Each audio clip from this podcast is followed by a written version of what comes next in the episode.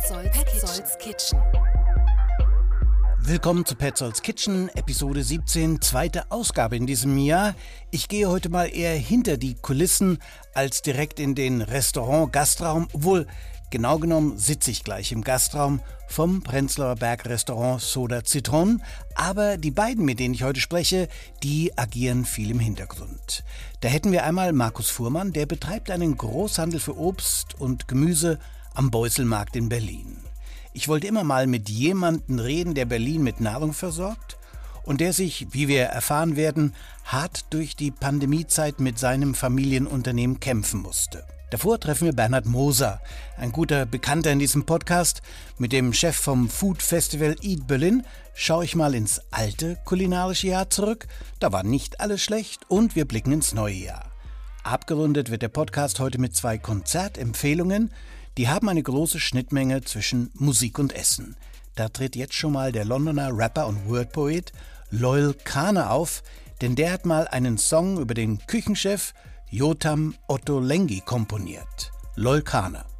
Well, I made a song, Ottolenghi, because um, I was reading his book on the train, and people thought I was reading a Jewish religious text, and I said no, this is just a cookbook, but whatever. Because the book is called, Called Jerusalem. Called Jerusalem, yes, and um, yeah, so I, I, I named the song after him, and, and I we sent him a message just saying, hey, by the way, we've called it Ottolenghi, no offense, hope you don't mind, and he was so pleased with it that he was in the music video. So I met him at the music video shoot, and we became friends. He gave me some of his cookbooks, and now I sometimes I text him food that I've made from his book, and he's very sweet, and he always goes, oh yeah, that's okay. it's never that good, but um, that's that's the last one. I sent him the cookies. Okay. He said they are really they really are good execution. Uh, they asked about the Bible I was reading. Told them that the title was misleading. Labeled it Jerusalem, but really it's for cooking Middle East. And I could see that mine was changing with the seasons. Shaded for a reason. Like In seinem Song spricht jemand Loyal Kana über Otto Lenghis Kochbuch Jerusalem an. Er liest es im Zug und jemand fragt, ach, du liest die Bibel, Jerusalem. Nein, klärt er auf, es geht um Otto Lengi, den Londoner Starkoch und sein Kochbuch. Den Loyal Kana haben wir schon öfter in Petzolds Kitchen gehört. Das sei an dieser Stelle in Petzolds Kitchen aber nochmal zu Gehör gebracht, denn Loyal Kana tritt nächste Woche auf, Freitag, 20. Januar in der Kolumbiahalle. Und damit komme ich zum ersten Gesprächspartner, Bernhard Moser, inzwischen Geschäftsführer des österreichischen Restaurants Soda Zitron im Prenzlauer Berg. Bernhard und ich kennen uns sehr lange. Als er nach Berlin kam, habe ich öfter seine neu eröffnete Weinschule damals besucht und vieles über Wein gelernt. Das ist viele Jahre her und was der Bernhard Moser inzwischen alles macht in Berlin, das darf er mal jetzt selbst am Anfang unseres zehnminütigen Gesprächs erzählen.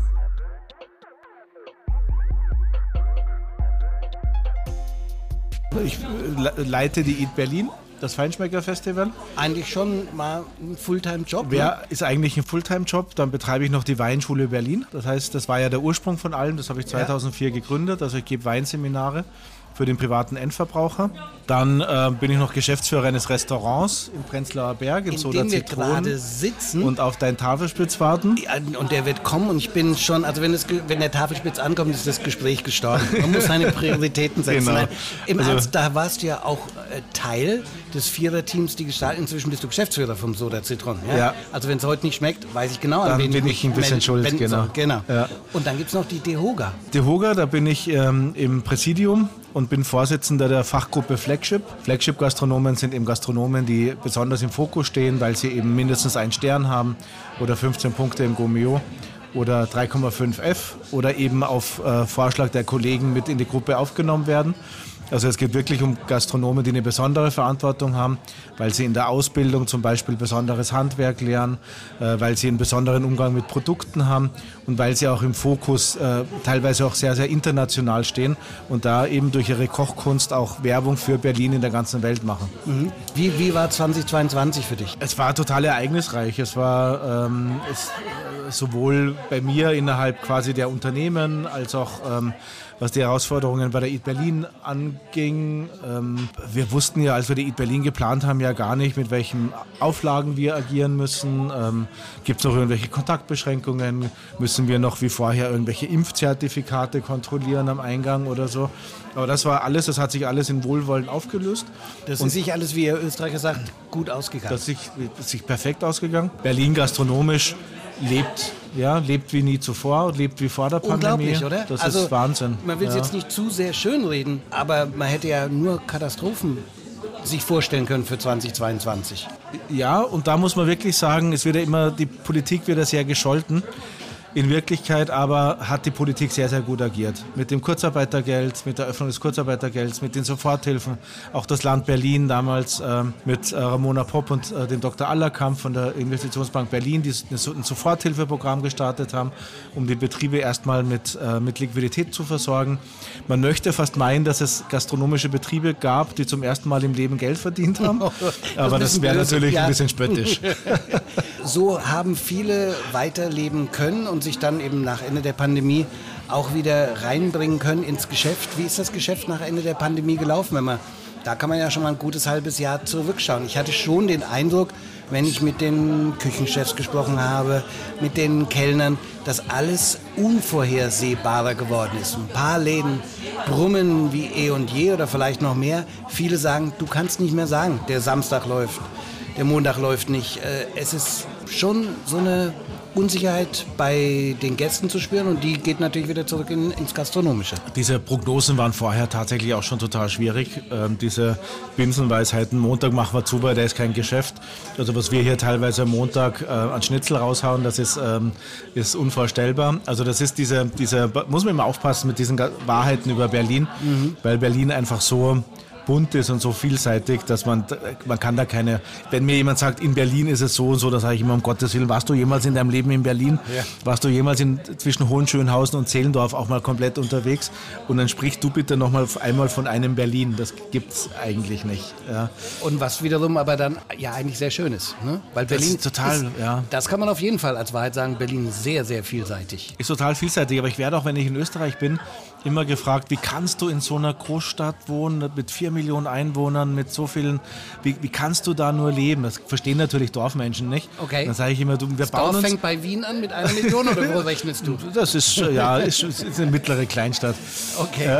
Du bist ja aus Zell am See, ne? Ich bin aus, Zell, ja, aus der Gegend von Zell am See, ja, geboren ja. in Bramberg am Wildkogel. Ja gerade dieses, äh, jetzt hat mich komplett aus meinen Gedanken rausgebracht äh, mit deinem Nachfragen. Wie, das ging um so. Berlin. Wenn jemand dir sagt, Berlin ist so und so, genau. du sagst, da, schau nochmal genau nach. Sowas ja. gibt es gar nicht. Ja. Also Fakt ist, äh, Gäste sind nicht das Problem. Ja, also das, Gäste es ging ums Planbare auch. Ja, genau. genau.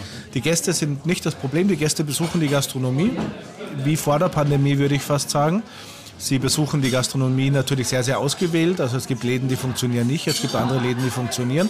Also die Gäste haben da ja alle Möglichkeiten, sich äh, da zu entscheiden. Das ist eben auch das Schöne an Berlin, dass man da seine Entscheidungen treffen kann. Das geht ja im Dorf nicht mit dem Kirchenwirt. Aber ich will jetzt nicht so ein Dorfbashing machen, sonst kriege ich, krieg ich Ärger zu Hause. Ja, du musst auch irgendwann mal wieder zurück nach Zell am See. ja, genau, äh, genau. Da hören die das äh, auch. Also dieser Podcast geht über das alle streaming Das Problem mittlerweile ist viel größer, ist viel mehr die Warenbeschaffungskrise.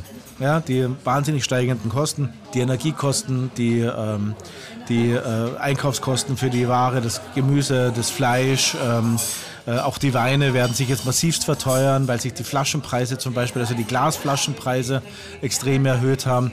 Die Personalkosten steigen äh, wahnsinnig schnell. Wir Gastronomen oder die Gastronomen können da nicht so schnell hinterherziehen, weil dann würden wir den Gast verlieren.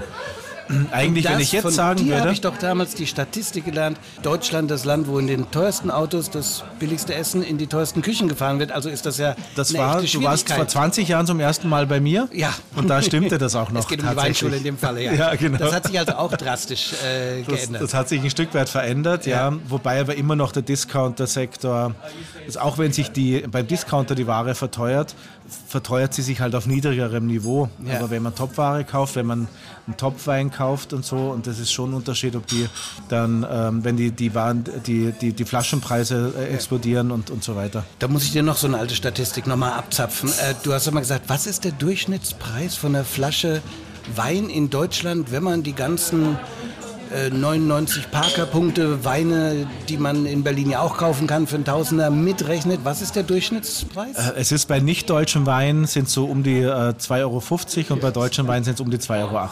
Das ist, also das ist absolut irre. Hat man bei dieser Statistik ja. keine Fragen mehr. Welchen Wein trinkst du gerade? Du, wir haben jetzt von äh, einem fränkischen ne? Riesling mal. Das ist heute einer, den wir heute probieren müssen. Auch dir zu Ehren natürlich. Mir zu Ehren natürlich, ja. ja.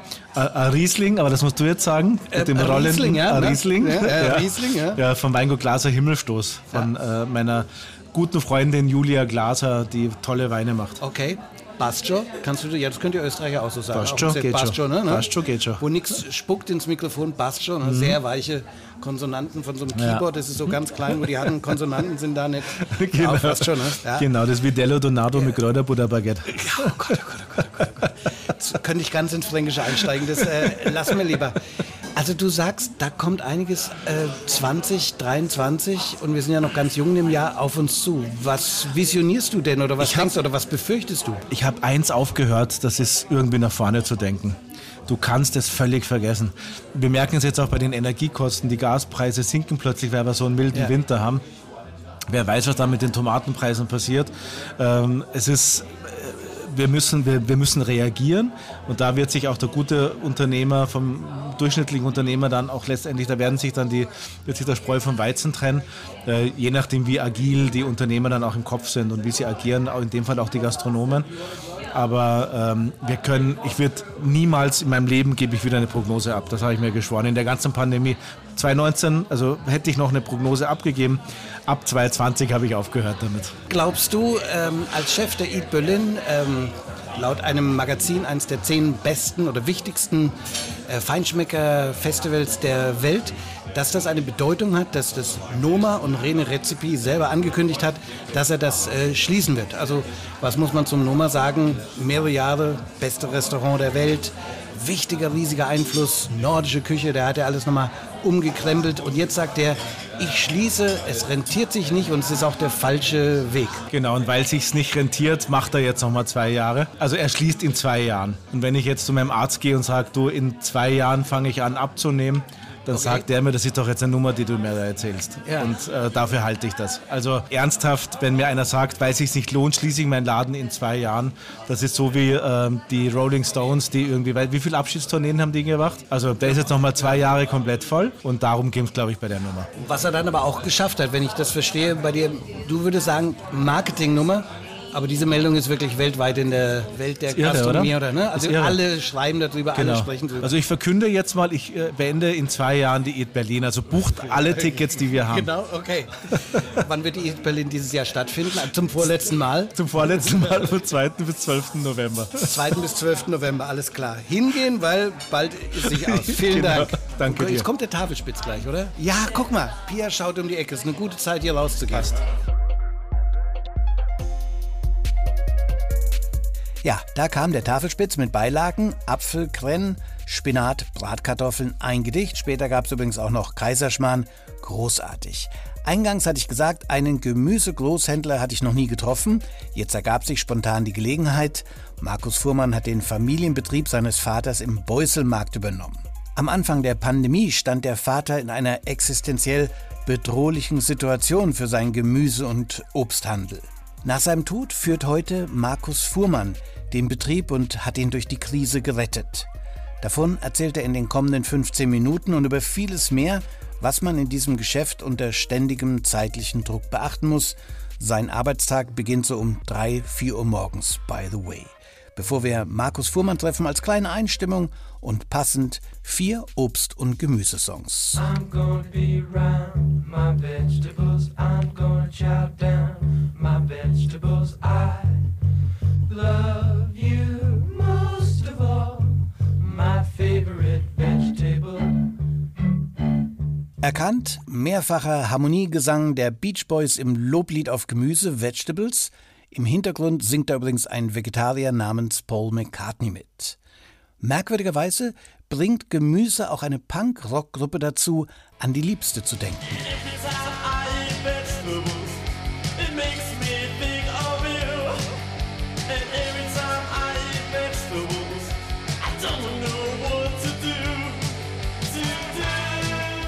The Ramones und Every Time I Eat Vegetables, I Think of You.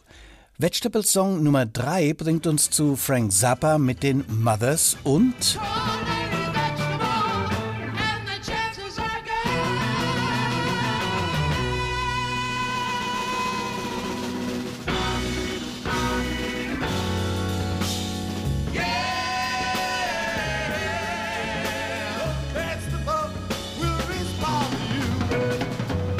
Any Vegetable, Frank Zappa, wo die Bedeutung von Vegetable die eines Wimp ist, jemand, der ebenso als Gemüse vor sich hin lebt.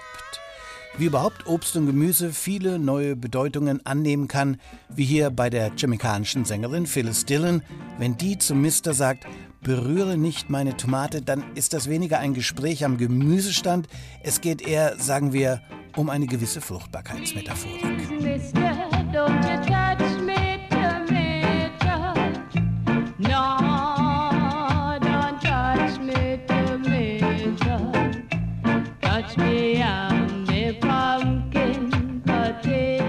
Ich heiße Markus Fuhrmann, bin Chef. Chef hört sich so doof an, aber trotzdem bin ich's. Ja. Äh, der Firma Dieter Fuhrmann. Wir sind Lieferant der gastronomischen Betriebe in Berlin, Brandenburg oder sogar bi- bis Mecklenburg-Vorpommern fahren wir und beliefern dort ja äh, frisches Obst und Gemüse in die Küchen der Restaurants, Ja. Kantinen, alles Mögliche. Ich habe nachgelesen, so ein Betrieb mit schon 35 Leuten. Genau, 35 Leute sind wir. Also das ist schon mal eine Größe.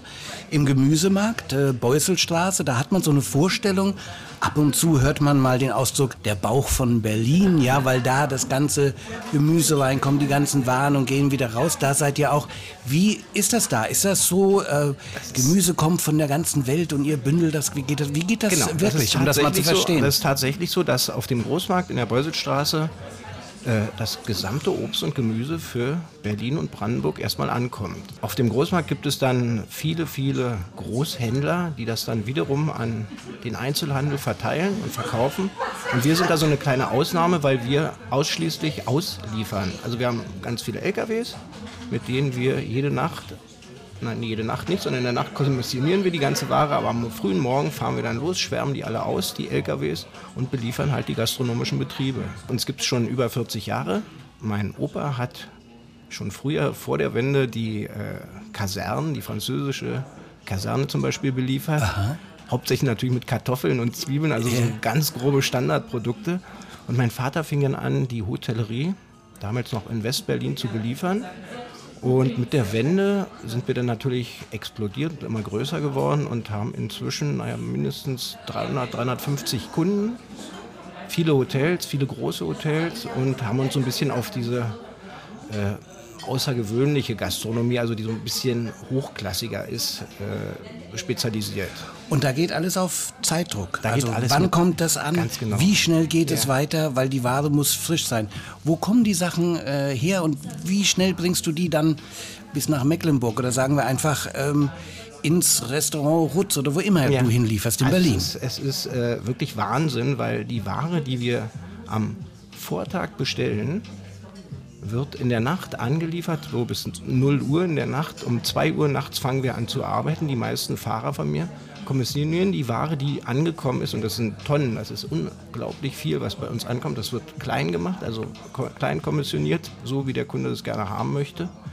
Und um 7 Uhr ist der ganze, die Hallen bei mir sind die leer, also sollten die leer sein, wenn wir gut kalkuliert haben. Ja.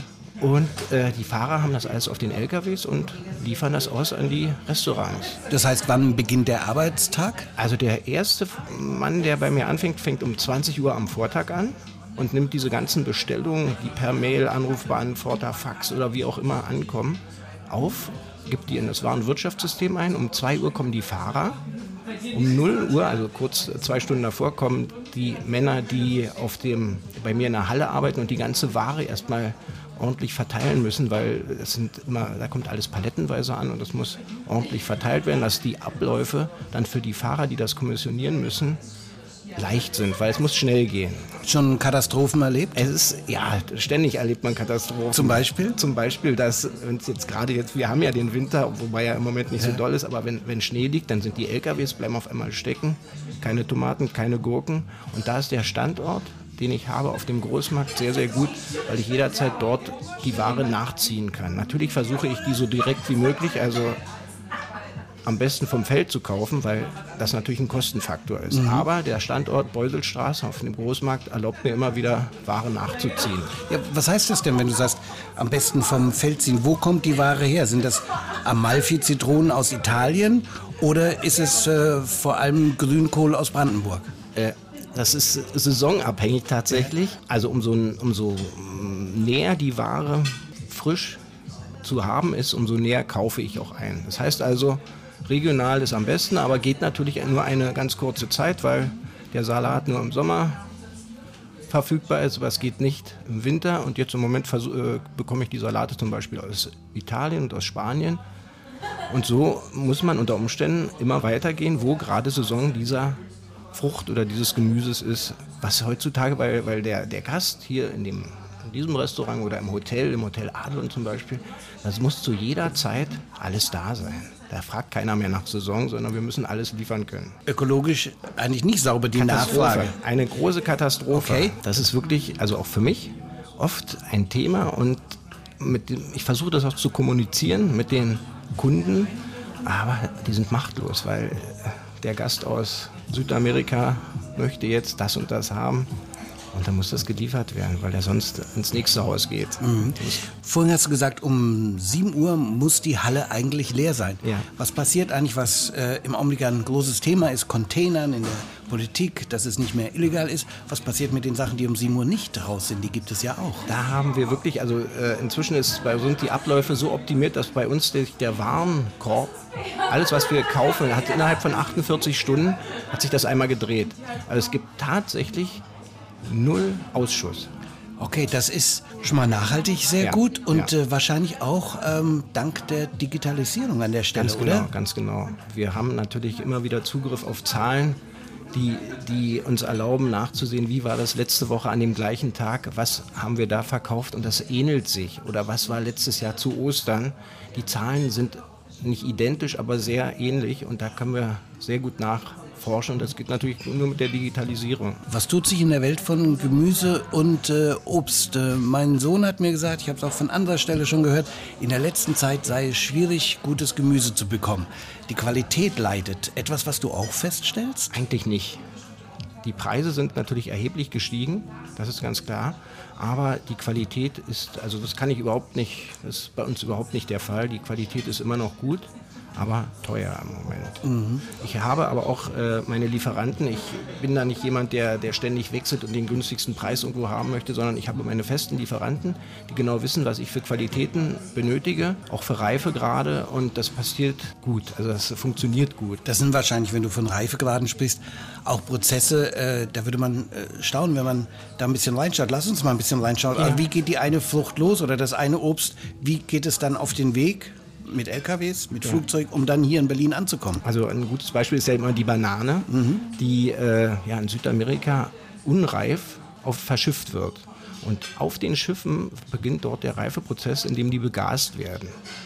Dann kommen die in, meistens in, in Holland an oder in, in Norddeutschland und reifen immer noch, reifen, reifen. Der ganze Prozess dauert sechs, acht Wochen und kommen dann in Deutschland oder in Berlin an und haben unter Umständen dann den Reifegrad, den wir schon benötigen. Sollte das nicht so sein, gibt es bei uns auch Reifekammern, die dann aber nicht mehr begasen, sondern nur noch mit Wärme arbeiten. Weil wenn dieser Prozess der Reifung bei der, bei der Banane erstmal angefangen hat, dann geht der immer weiter. Man kann den etwas beschleunigen, etwas verlangsamen, aber der geht immer weiter.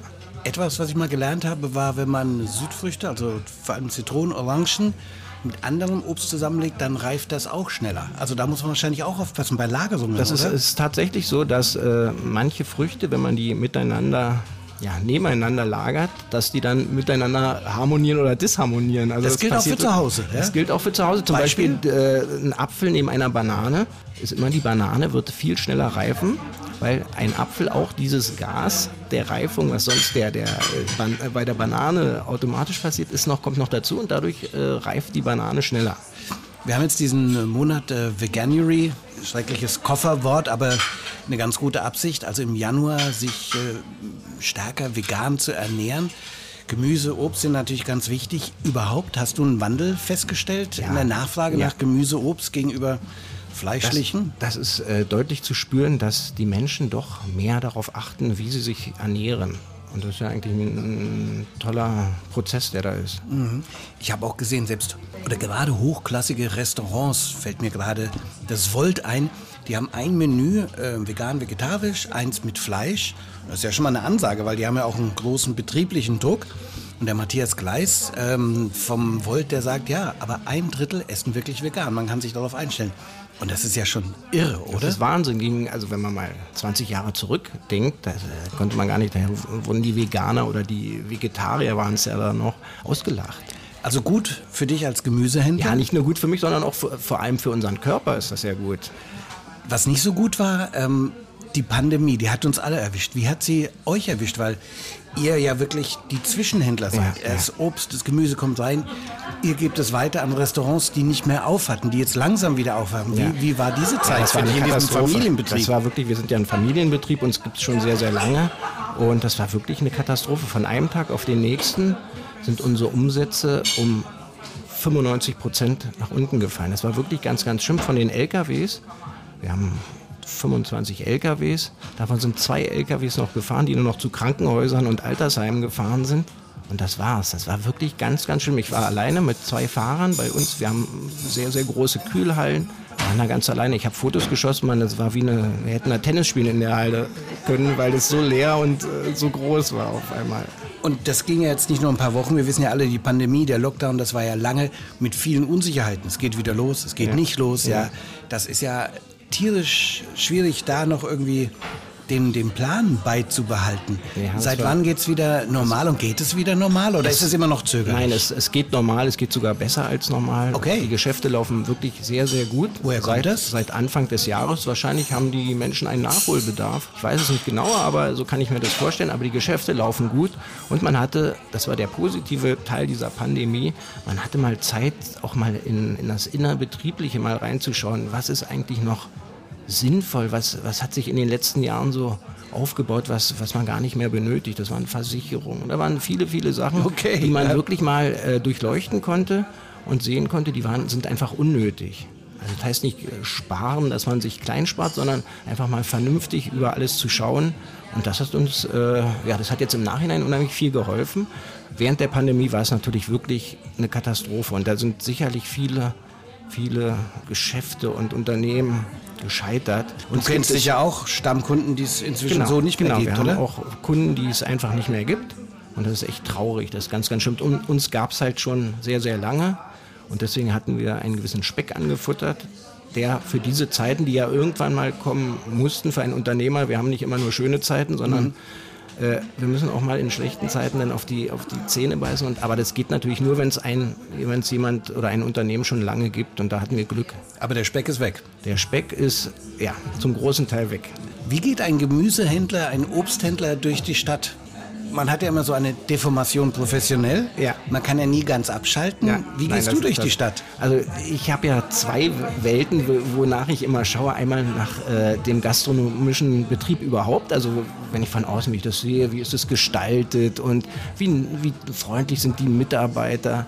Und dann gucke ich natürlich auch noch auf, auf die Ware, auf die Qualität. Natürlich auch bei im Einzelhandel, wenn egal wo ich vorbeigehe, dann gucke ich mir natürlich erstmal die Preise an, was wird da aufgerufen und auch die Qualität. Und ja, deswegen gucke ich auf zwei Sachen. Einmal auf die Ware und einmal auf, der, auf den gastronomischen Betrieb. Muss ich noch mal so eine Klischeefrage stellen? Früher hatte ja Obst, Gemüse aus Holland einen ganz, ganz schlechten Ruf. Aber ich glaube, da sind wir auch beim Mythos stehen geblieben. Ganz Das hat, genau. So Das- Sachen ändern sich auch Das immer. ist, das ist wirklich überhaupt nicht mehr der Fall. Also da muss ich wirklich eine Lanze brechen. Okay. Weil, äh, also ich war auch in Holland natürlich und da ist natürlich alles, es wächst nicht auf dem Feld, wie wir uns bei uns das vorstellen, sondern es ist alles in, in großen Gewächshäusern und die machen das wirklich gut und auch schlau. Man spritzt da nicht mit, mit äh, Pestiziden, sondern da werden Fliegen losgelassen, die, die dann äh, aufräumen sozusagen und das Obst wieder säubern mit, wenn da irgendwelche Schädlinge sind. Das ist also ganz anders und toll. Wirklich richtig, richtig gut. Jetzt kannst du das Gewächshaus in den Niederlanden besuchen. Das können wir als äh, Endkonsumenten, als Endverbraucher nicht so sehr. Wie kann ich äh, von ein paar Gemüse und Obst, äh, wenn ich die in der Hand habe, herausfinden, ob die gut sind, ob die eine Qualität haben? Also Ja. oft heißt das ja auf die Melone klopfen oder so, gibt ja so Mythen. Stimmen die? Was kann man machen? Na, wir haben ja, wir können mit unseren Sinnen da schon sehr, sehr viel tun. Das erste ist dieser optische Eindruck. Wenn da irgendwie Schimmel oder dunkle Flecken oder irgendwas, was uns nicht gefällt und das haben wir schon in uns drin. Wir wissen, ob was gut ist oder nicht. Also erstmal optisch, dann sensorisch, das heißt, wir berühren die Frucht und, und drücken vorsichtig, nicht gleich alles kaputt machen. Daran kann man das erkennen. Und, das dritte ist der Geruchssinn. Einfach mal dran riechen und dann kann man schon viel aus diesen drei Erfahrungen kann man dann viel herausziehen. Jetzt würde ich aber denken, jetzt muss ich doch noch eine Nachfrage stellen, und zwar, dass dieses äh, Sinnesorgan des Auges äh, sich ja auch leicht täuschen lässt. Deswegen ist ja alles so schön nochmal abgepudert quasi im, im Ja. äh, Supermarkt, dass das alles schön aussieht und wenn eine Frucht nicht so schön ist, dann fliegt die raus, obwohl die genauso gut ist. Ist da das Auge nicht et etwas, was eher unseren Täuschungen dann auch unterfällt? Sicherlich kann man da täuschen, aber Schimmel oder Faul, Fäulnis kann man sofort erkennen. Das ist also dieser erste, erste äh, Kontakt mit dem Obst oder Gemüse ist halt der optische und dann sollte man natürlich alles andere berühren und auch noch dran riechen und diese drei zusammen ergeben dann schon ein, ein Bild. Einmal mehr ein fleischloses Gespräch in Petzels Kitchen im äh, Veganuary, also im Januar. Vielen Dank, Markus. Ja, ich habe zu danken. Wie erkennt man gutes Gemüse und was passiert, wenn man Äpfel und Bananen nebeneinander zu Hause in der Obstschale lagert? Tipps vom Gemüsehändler Markus Fuhrmann. Fuhrmanns Früchtekorb findet man im Beuselmarkt. So, zum Abschluss, wie eingangs angekündigt, noch ein Konzerttipp. Anna Mura am 18. Januar im Festsaal Kreuzberg, portugiesische Fado-Sängerin.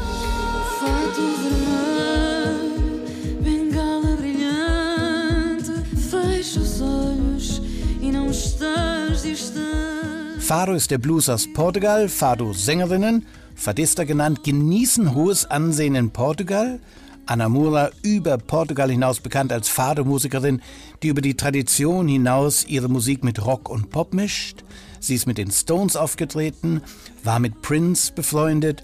Dieses Lied hier ist ihm auf ihrem neuen Album gewidmet und erzählte sie mir am Ende unseres Gesprächs, Musik und Essen gehören zusammen. Definitely, yes. I always, um, I always give give um, im- importance to, to, to, that. Imagine, uh, a few years ago, José Aviles ist einer unserer wichtigsten Köche in Portugal. Wir haben uns getroffen und so eine Art künstlerischen Zirkel aufgemacht. Ein Salon, Schriftsteller, Maler, Musiker. Wir haben uns getroffen und dazu gab es das fantastische Essen von José Aviles. Dann kam leider die Pandemie und hat dem ein Ende gesetzt, aber es war eine großartige Zeit. writers to come and perform and, and be together and share ideas and uh, and mix with his with his kitchen, you know.